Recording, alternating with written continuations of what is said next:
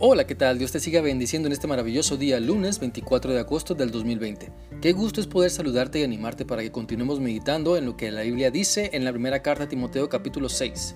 Y estamos leyendo los versículos 11 al 12. Este pasaje dice así. Pero tú, Timoteo, eres un hombre de Dios, así que huye de todas esas maldades, persigue la justicia y la vida sujeta a Dios, junto con la fe, el amor, la perseverancia y la amabilidad.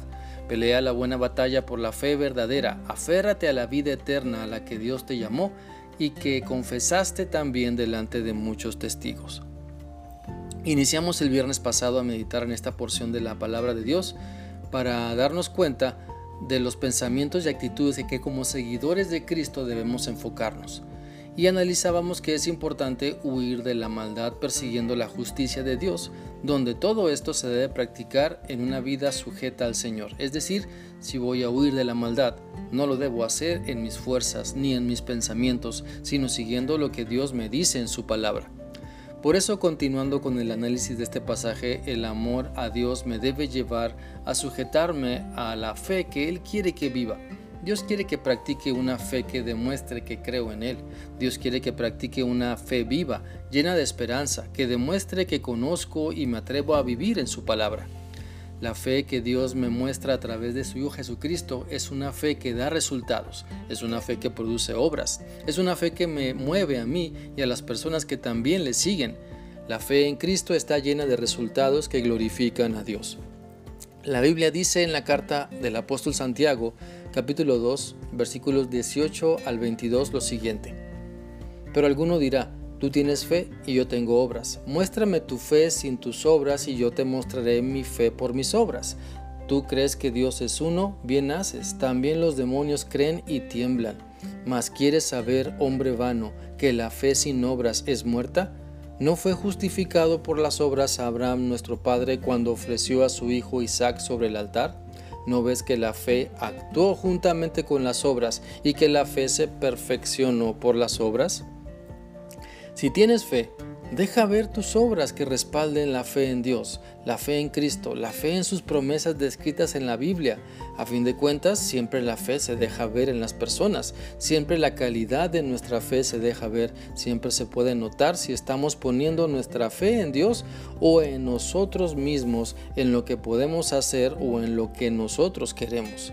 Ahora también, el pasaje nos habla de que el amor a Dios debe llevarme a sujetarme, a demostrar su amor. No migajas, sino esforzarme por dar la misma calidad de amor que hemos recibido de parte de Él.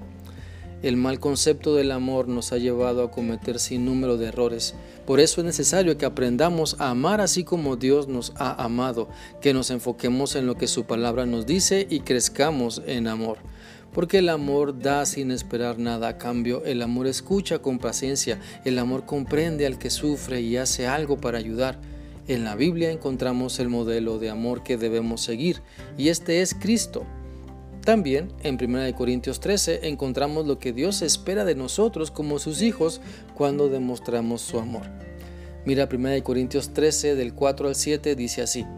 El amor es paciente, y bondadoso. El amor no es celoso, ni fanfarrón, ni orgulloso, ni ofensivo, no exige que las cosas se hagan a su manera, no se irrita ni lleva un registro de las ofensas recibidas, no se alegra de la injusticia, sino que se alegra cuando la verdad triunfa.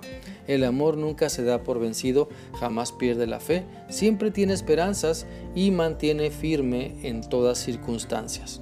Esa es la manera como Dios nos ama, y esa es la manera como debemos amarnos los unos a los otros. Y lo podemos hacer siempre que nos dejemos guiar por el Espíritu Santo. Porque recordemos que el fruto del Espíritu Santo incluye amor. Por lo tanto, quiero animarte para que pienses si estás actuando con fe y con amor. Si somos sinceros, todos podemos y debemos crecer en demostrar una mejor fe y una mejor calidad de amor. Así que te invito para que en oración puedas clamar a Dios y comprometerte con Él para que seas un hombre o una mujer dedicado, dedicada a mostrar la fe y el amor en Él. Espero que esta reflexión sea útil para ti y que sigas permitiendo que la palabra de Dios transforme todo tu ser. Que tengas un bendecido día lunes. Dios te guarde. Hasta mañana.